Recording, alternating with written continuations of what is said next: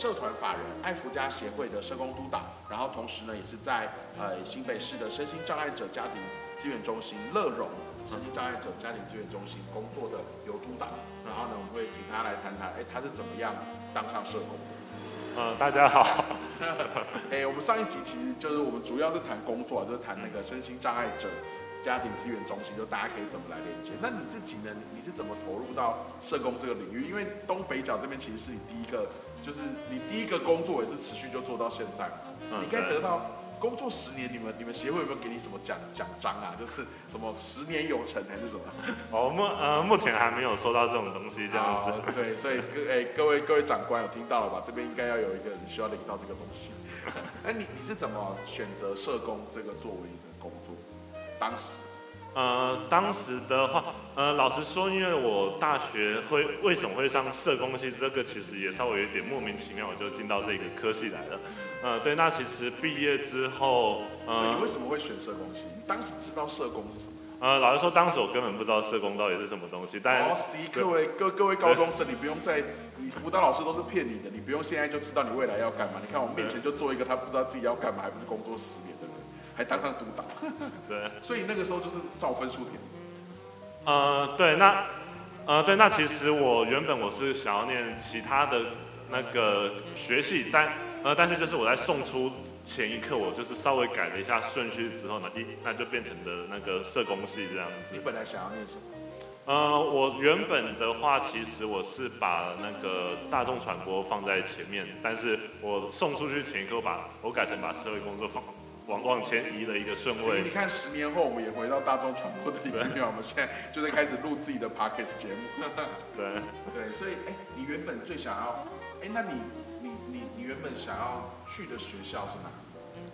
呃，我原本的话，我其实就是有规划要到那个花莲的慈济大学就读。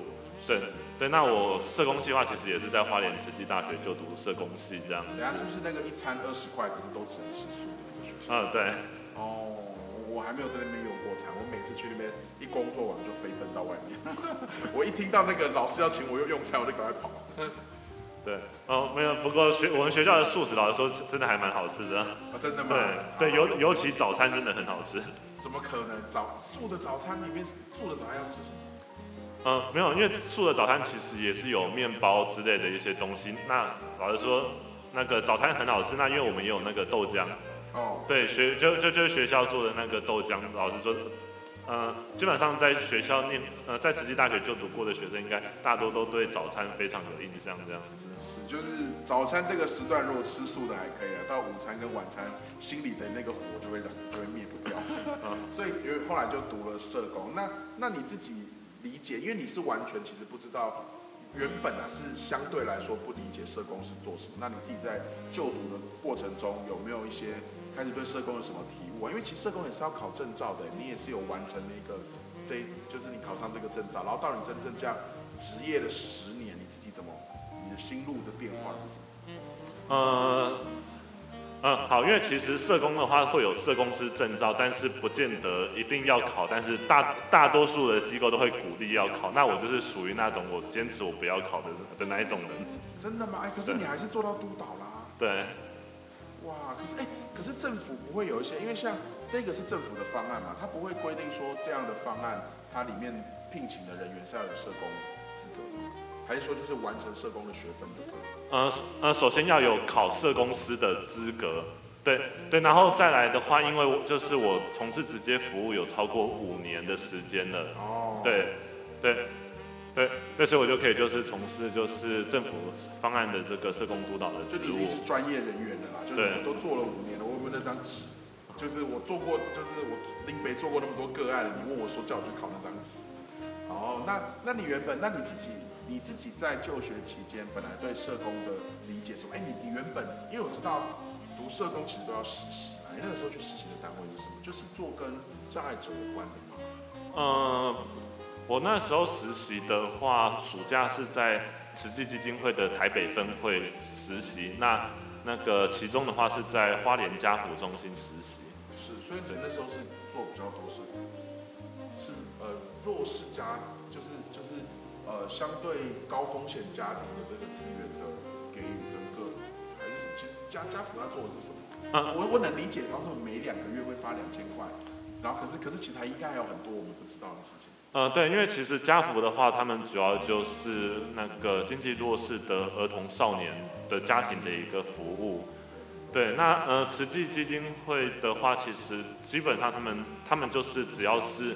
在社会上的一个弱势家庭，其实都有服务，所以不会管你是老人、身心障碍者、儿童、少年等等的，基本上你只要是弱势的家庭。其实比较多是做急难嘛，对不对？他他大部分，我我自己对他的理解，就一直听他说谁车祸什么就可以联络慈济，他们就会比较快的派人，然后就是就做这种急难金的发放。传统的慈善基金会其实比较都是从这种发放急难救助的起家的。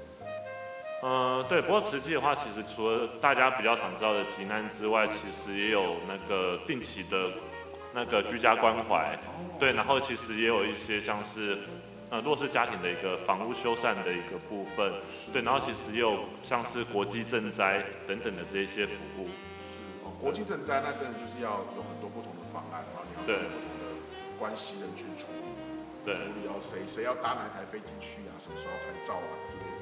那那哎，那你原本都不是怎么样跳到身心障碍者服务这个？呃，对，因为其实我当初是嘛，呃呃，不是因为其实我当初我会选择就是身心障碍这个领域的话，其实最主要是因为我大学有一个直属的学姐，她她因为就是车祸受伤之后，其实她她就变成有脑伤，然后就是行动也不太方便这样子。是，对，那那其实就是呃我在大学的时候其实。我我看着他这样子之后，其实我是我是有想说，就是毕业之后，我我想尝尝试看看，就是身心障碍这个领域这样子。对，你刚刚提到这一个，其实因为我自己也是障碍者，可是我有一个印象很深刻，就在我心里的一个一个，就是我一直知道的一件事，就是我自己台大法律系的，然后我记得我有知道台南，然后有一个。有一个算是我的学长敲我，就是就是 Facebook 敲我这样，然后就大概跟我讲他的状况，然后给我看他以前的照片，基本上他也是台大法律系的，然后就完全是就是非常帅，就是帅到帅到他现在可以直接去演刻刻在心底的名字都没问题的一种，就他他说他走在路上会被星探挖掘，然后也是因为在一次打篮球还是什么之类的摔倒，然后但摔倒不是重点，而是他有一些就是。比较急性的这种渐渐冻人的症状，就是他开始快速的退化之类的，然后他等于说，他就那次摔伤之后就再也就是卧床，然后坐轮椅，然后他就没有没有进学校，然后就回到他台南的家里这样子。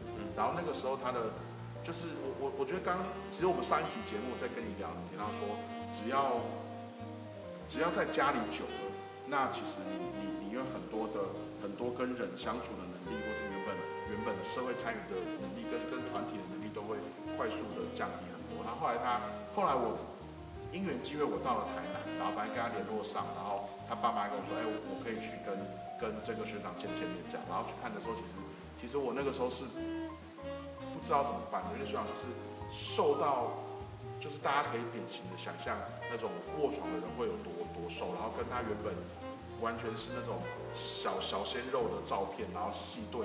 完全就是两回事。然后那个时候他就一直在写写一个剧本，然后那个剧本大概就是一个呃一个渐冻人，然后大概大概努力追一个女生，然后最后那个女生跟他在一起。可是那个剧本的结构其实非常的松散，然后也也就不太可能真的，他也他也没有办法真的被被拍。可是那个学长就一直觉得这东西很棒，所以他就去敲每一个当时就是他去敲每一年金钟奖的那个最佳剧本的。然后就跟他说我的状况，请你帮我修剧本。可是我看了那些遣词用句，其实我都觉得是是，对于当时来说可能会，对于那个那那那些金牌编剧来说，可能是一种一种 harassment。对，然后我我就在想说，哇，真的其实这种，刚我们提到一个专有，嗯，上一集讲到说中途智障，就是你原本不是身心障碍者，然后突然导致你成为障碍者，然后后来又在家里。对，其实那个学长家的家境还算不错，所以我想，就算最后父母离开了，我觉得应该还可以用某一种方法，就是让他不用在机构里面。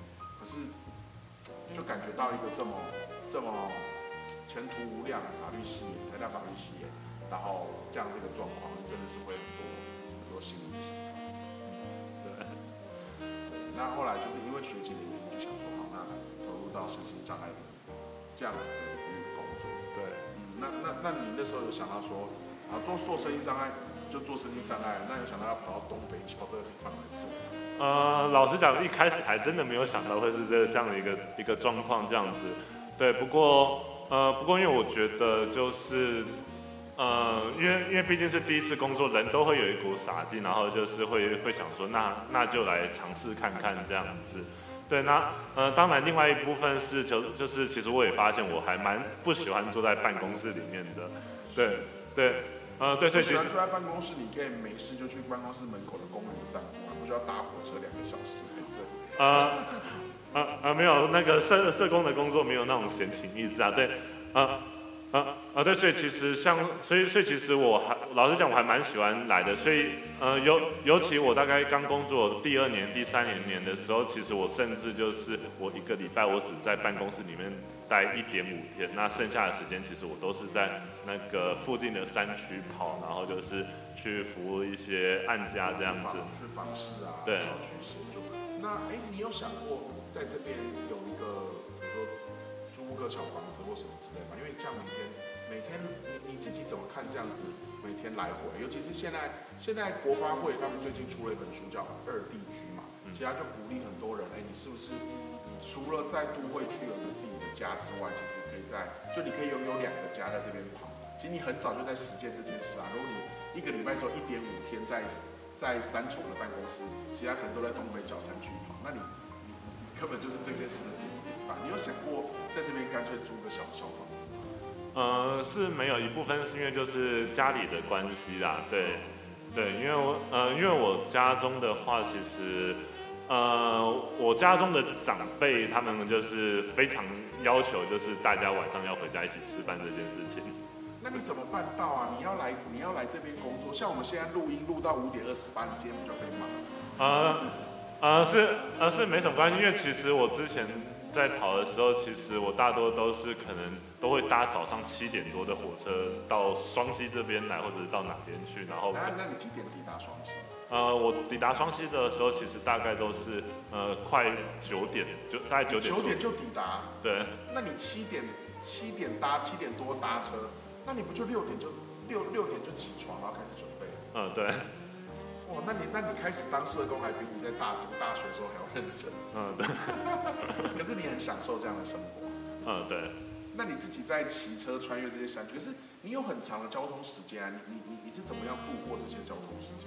呃，就是呃，就在火车上睡觉这样子。哦，就是就是睡睡过去。那你自己有没有特别的习惯？那你那么长达哎十年哎，我我我觉得不只是你们你们你工你工作那个协会应该给你那个十年台铁应该可能可以颁发一个优良乘客的。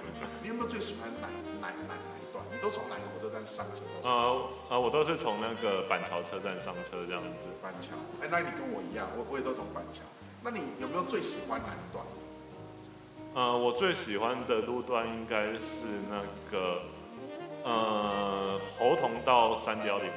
嗯，对，跟我一样，可是我们理由应该不一样。你的理由是什么？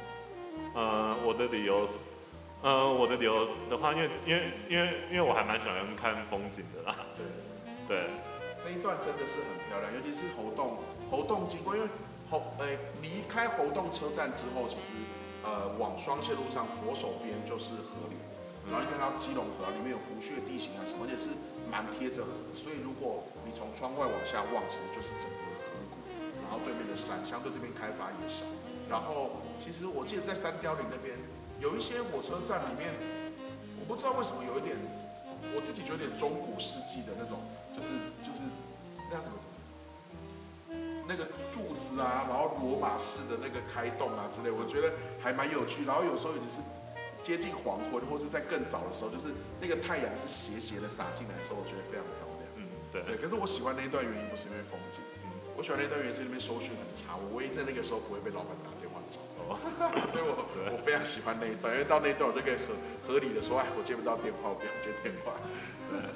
对，那那那这样，那你刚开始来到这里，你有没有什么很印象深刻的的一些工作上发生的事？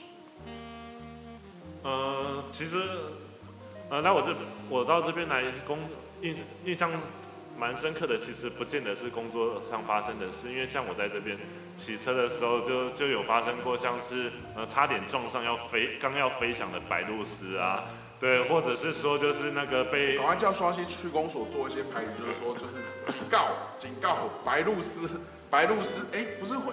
你知道之前才有个车祸是什么？在苗栗，然后有人开车，然后撞到山墙，然后山墙被撞到之后飞出去，然后爬起来就走了。可是那个车凹，那个钣金凹凹了一大块。嗯，对，在双溪就是要小心白鹭鸶。啊啊啊！对，然后他就然然后他就可能被蜜蜂蛰叮到眼皮呀，或者是说在在那个马路上刚好一条蛇要过马路，然后要闪它什么之类的这样子。我之前在活动骑车，我也有闪过蛇。对，哎，这些都是。很难忘记。那你有没有跟一些我们自己知道啊？其实，呃，台湾哦，这可能就是你的专业，就是说，好像台湾的这个社会福利制度叫什么？也不能这样讲，就是有些叫什么修补式还是什么？就是等于说我我我们是希望说我们协助，然后接着呢让这个人回归常轨，然后呢，然后接着我们社会福利就可以离就可以离离开。这是我我我印象中好像台湾的。福利制度是这样，是吗？嗯，对。对，那这这这个专有名词是什么？呃，那呃那个名称的话，工作十年你要讲出来哦。呃，好，呃好，因为以前在学校的时候，它那个名称是是写说叫做产补士。对对，那因为我觉得这个名称其实不太好听啊。对对，是就是，那你自己有没有真的这这几年？当然，就是真的真的协助案家他恢复到一些生活，然后你。然后你自己也很感觉到啊，我我做的工作真的是很棒的时刻。嗯，有，对，嗯，因为这个就比较不用，这个就比较不用再在乎不小心泄露，这都是好好事情。嗯，对，嗯，好，因为其实我在工作的，嗯嗯，因为我在升督导之前，其实我其实派给我的工作大多都是一些真的非常困难的一些呃案件这样子。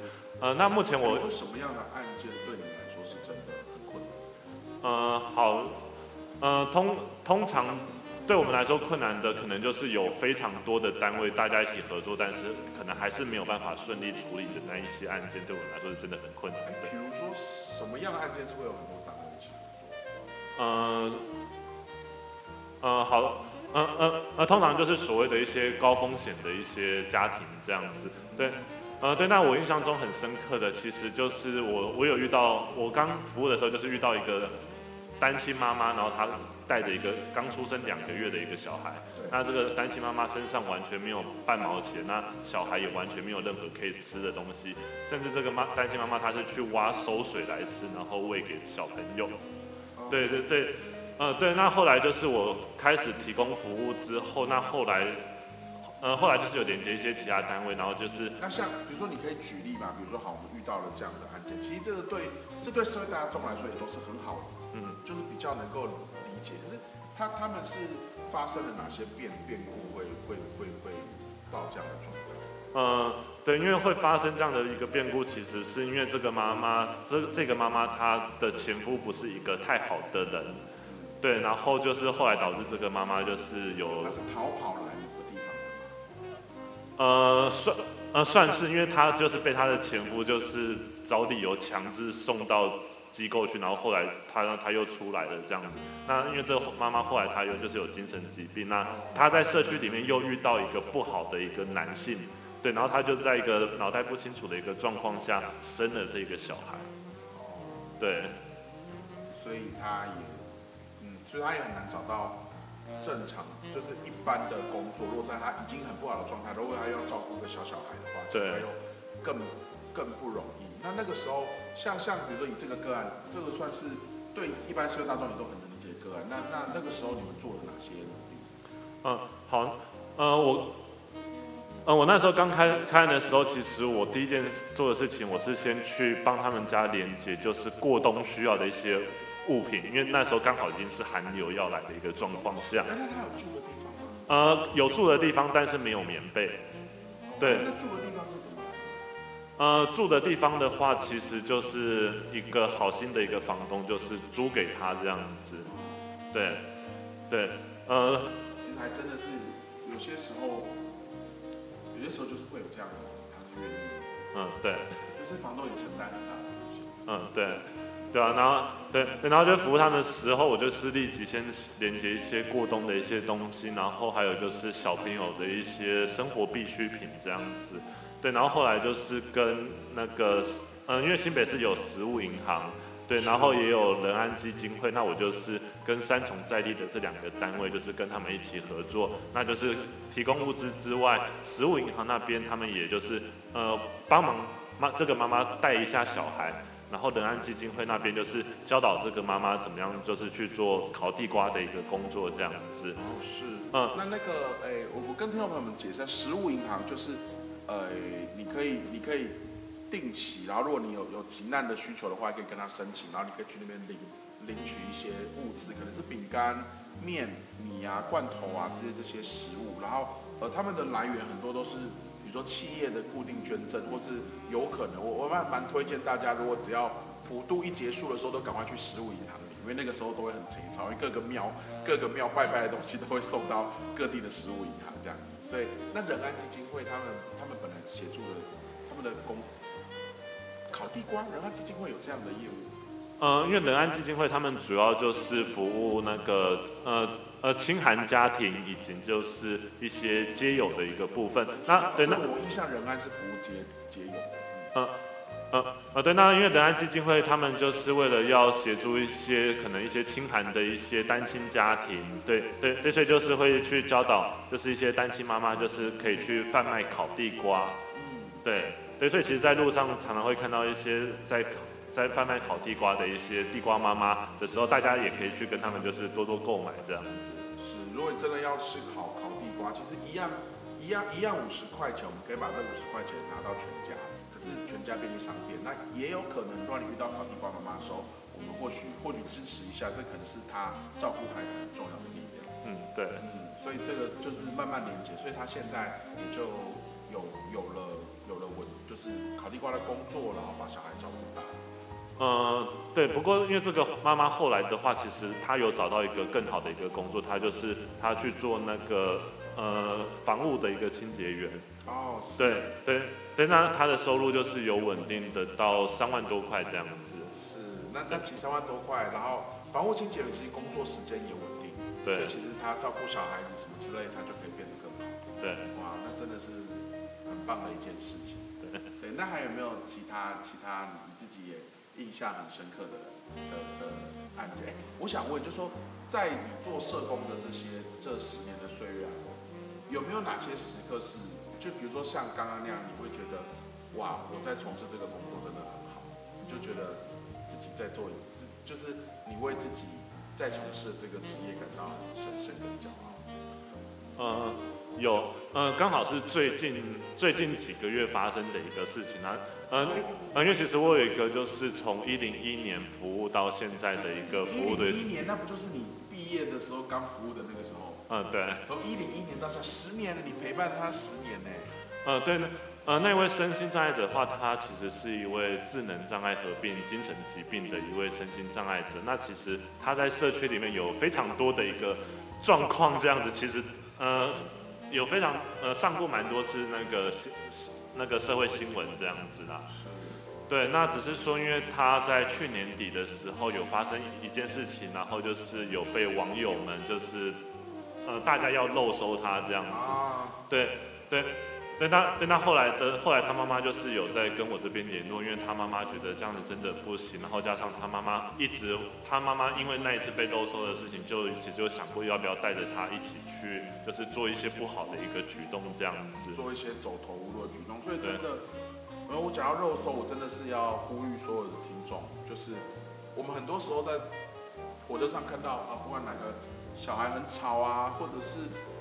做出一些你觉得异于常人的事情，当然有一部分就是那个人背吧。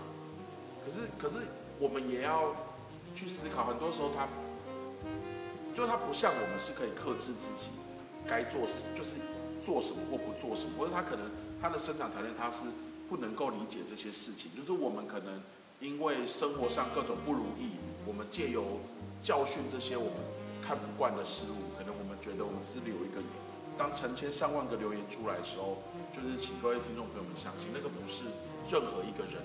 的心理能够承受得了，或者是，或者是尤尤其是如果他们可能他们都会做出这样的，都会没有办法控制自己的身心而做出这样在群体生活里面不是那么适当的行为的时候，像我自己前一天的时候，我我遇到一桩就在从电梯里面出来，然后就有小孩子就是一直不断的呃敲敲电梯的的窗户，然后那照顾他的是一个是一个。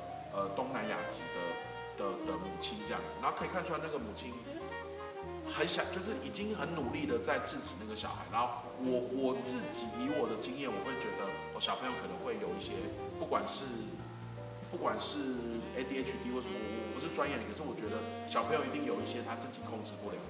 然后这个时候店里面就有一个妇人就是大骂说：“你不要再这样敲了，再这样敲的话，警察会来抓你之类的。”然后那小孩子就就反正就被吓到哭这样，然后我就哦，好像还是要喝水，我有点忘了那个情景。可是我那时候，对我也想问你说，就我们这旁观者，我知道说，其实其实遇到这样状况，那他并不是他他能够控制，然后他他的他的主要照顾者其实也是很。们作为一个旁观者，我们类似像这样，我们怎么减少他受到这种责难或是情绪上的压力？就是想问社工的专业，因为我在旁边，我很希望帮忙说些什么话，不要让那个妈妈的情绪压力变得更重。嗯，其实其实老实说，这样这个问题其实真的没有什么标准的一个答案这样子。那那我是觉得说。可能周围的人，我们真的还是要时时刻刻的提醒自己，那个要对于周遭的人，我们可能要有一些更更多的同理心，或者是一个友善的一个态度。尤其当我们看到，就是在我们身边的人，可能他可可能我们不知道他到底是因为什么样的一的一个原因做出那个不适当的一个举动，或者是大吵大闹的时候，其实有时候我们还是要去学习，就是呃。要先处理好自己的一个情绪，要让自己先不要那么的生气，因为一生气的时候，其实我们就会没有办法仔细的思考。所以，我我觉得其实很多时候我们觉得我们在教训别人，对所以，就我们要学习去压住自己的一个情绪，其实就是我们不知道怎么样处理自己，所以我们才会选择教训。对对，所以其实我觉得最好的一个方式还是大家还是要去学习，当遇到这样的事情的时候，要怎么样去压住自己，呃，克制自己的自己的一个情绪。我觉得这个这个是对他们来说就是一个很大的一个帮助。是，我们等下回到就是如何压住自己，回到那个你从一零一年陪伴，所以当时可能因为那样子强烈的网络事件，对，那那那甚至他的哎那个障碍是，那那个心智能障碍合并精神障碍的。是跟家人同住的吗？呃，对，他是跟家人同住的。那后来妈妈本来一度想要带着他，就是做做做呃伤害自己的伤害自己的行为。对。那那个时候，我我我们这边怎么样来来来建构那个支持支持的办法？嗯，好，因为这个妈妈的话，其实我我在服务的过程中，其实我老实说，我真的也很难联络到她，因为她是家里的一个主要经济来源，这样子。是。对对。呃，对，那，嗯嗯，呃，对，那在这个过程中，我觉得幸好的是的是我，嗯呃，我觉得幸好的是，就当这个跟他之前有发生过事情的时候，我我我还是有打电话给他，就不管他多难联络，我都还是有打电话给他。所以当这个妈妈差点想不开的时候，其实她有想到，一我曾经有打电话给他过，对，所以这个妈妈后来她就有。主动跟我联络，然后就是跟我讨论，你那后续该怎么做。的时候发生有有督导打了八万多通电话，说啊算了，还是回回电一下。所以社工的工作真的，我们有时候很难想象他的上下班时间什么。比如说这个事情新闻一爆出来，他就算那天是你的休假，你不可能想说好没关系，我明天上班再做，你一定还是要第一时间去做。嗯，对。整个情绪永远都是在这样的助人工作里面。对。对。所以，所以你你就是有后来他。能够让他在最后一个关头能够想到这个社会上其实还是有有有有有支持的力量，对，以及那八十起同位接来来来来电，就是你你近期感受到真的很棒的时候，那应该也有无力感吧？有没有你真的哪一个 moment 的怀疑自己？除了做核销的时候，是怀疑自己到底做社工的价值是什么？呃，有，呃，有老师说，去这样的一个状况。其实真的比成功经验还要多啦，对，呃，呃，好，因为我简单讲一些，然后不要唤起你太太多不好情情绪的的的 moment，比如对社工而言，哪些是真的会无力感袭来的时候？呃，好，因为我其实我，呃，呃，我其实有有服务过一个大概我，呃。我以前就是有每个月，我有定期送一些物资到那个某座山上一个独居的个案家中，就这样子持续了大概要要有两年的时间。对，呃，对，那只是说那我觉得那个瑞平双宫这边的碳排放你要负责，因为你就骑车在 在各个山头这边跑来跑去。呃，对，呃，对，那因为后来这个。服务对象他就是他搬到其他区域去，然后所以那所以那送物资的服务就先暂停。但是就是大概过了过了一两年之后，我那个我又接到他的一个案件。那那那个时候我就是跟其中一个单位的志工一起过去，就是探访他。对，那只是说那个服务对象，呃，我觉得他可能自己的一个那个个性也有一点问题啦。就是他他看到我跟另外一个单位的人一起去的时候。他呃，他为了就是要获得那个单位的一个资源，所以他他没有他看到我就是一直不断的拼命的责备指责，然后把所有的问题就是归咎到我的一个身上。因为他需要，因为他为了生存，他必须要得到另外一个单位的资源，所以他只好说原有的单位都做不好，所以他他他可能他的逻逻辑里面是这样，他只要足够讲前一个单位不好，那新的单位就会更愿意。协助他，他可能他自己的逻辑是这样，嗯，是吗？呃，台下，呃，对，应该是，但是因为他讲到后来的话，其实变成完全都是那个攻击性的一个言语，其实已经跟他原本他真正想要做的事情是已经不一样的的一个状况下。就即便我们知道他可能有各式各样的原因让他这样子，或是他可能在那个状态下，他可能已经已经已经 go many，就是他已经离离开了他自己的。那个 rational 里面的，就是我们听到那些话，其实还是非常受伤。嗯，对。对啊，我怎么样？两年的时间。对。那你自己是怎么排解这种无力感？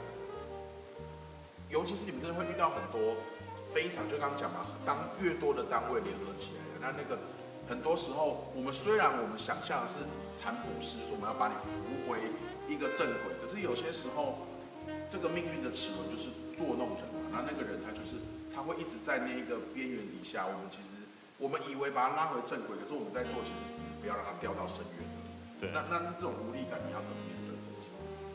呃，就呃，基本上就刚开始工作几年的话，可能可那个可能不太好的情绪会会稍微维持一阵子，但是就是随着时间越来越久，就是看到了越来越多之后，其实。呃，社工社工大多都已经会学习到你怎么样去就是放下那一个，所以所以呃以前的话我应该就是会透过就是呃去运动，或者是说可能去给自己一个旅行之类的，去去去调试一下自己的一个心情。哦，你做什么运动？呃，我的话其实有那个跑步，或者是说我会到健身房这样子。是，对，你都已经早上七点出门，然后在这个山区跑来跑去的，还在去运动。嗯，对，呃，对，那现，呃，对，那现在的，呢？你你自己去哪？呃，旅行的话，其实，呃，我之前的话，我我都会一一年我到一个国家去这样子。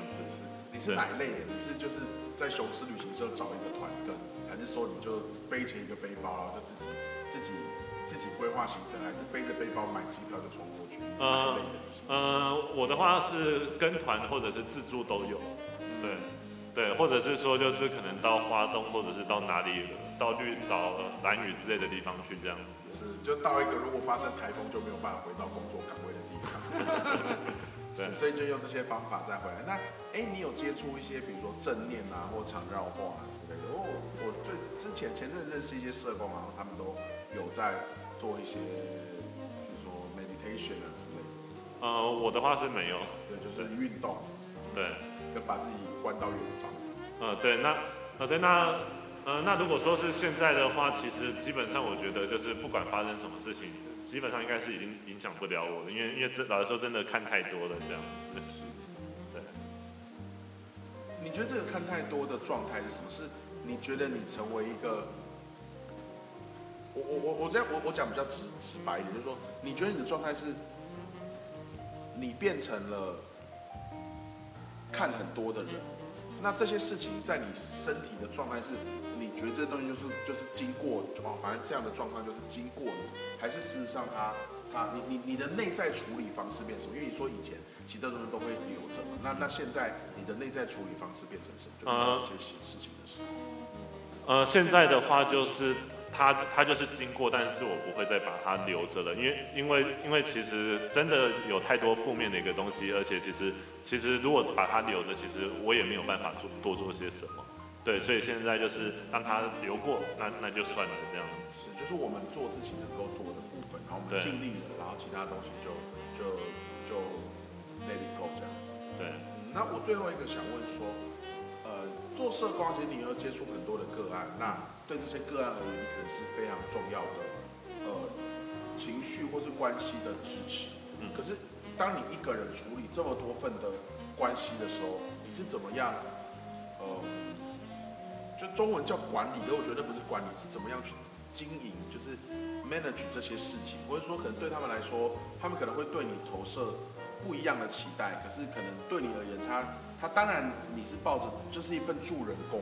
工工作，可是你还是有自己的生活。嗯。可是对于这些受助对象而言，可能他们的生活的很大一部分都是在于，在于你的这种，就是跟你的这个情绪连接上，你怎么处理这么多份关系？嗯，好，因为其实就是工作这么多年之后，我，呃。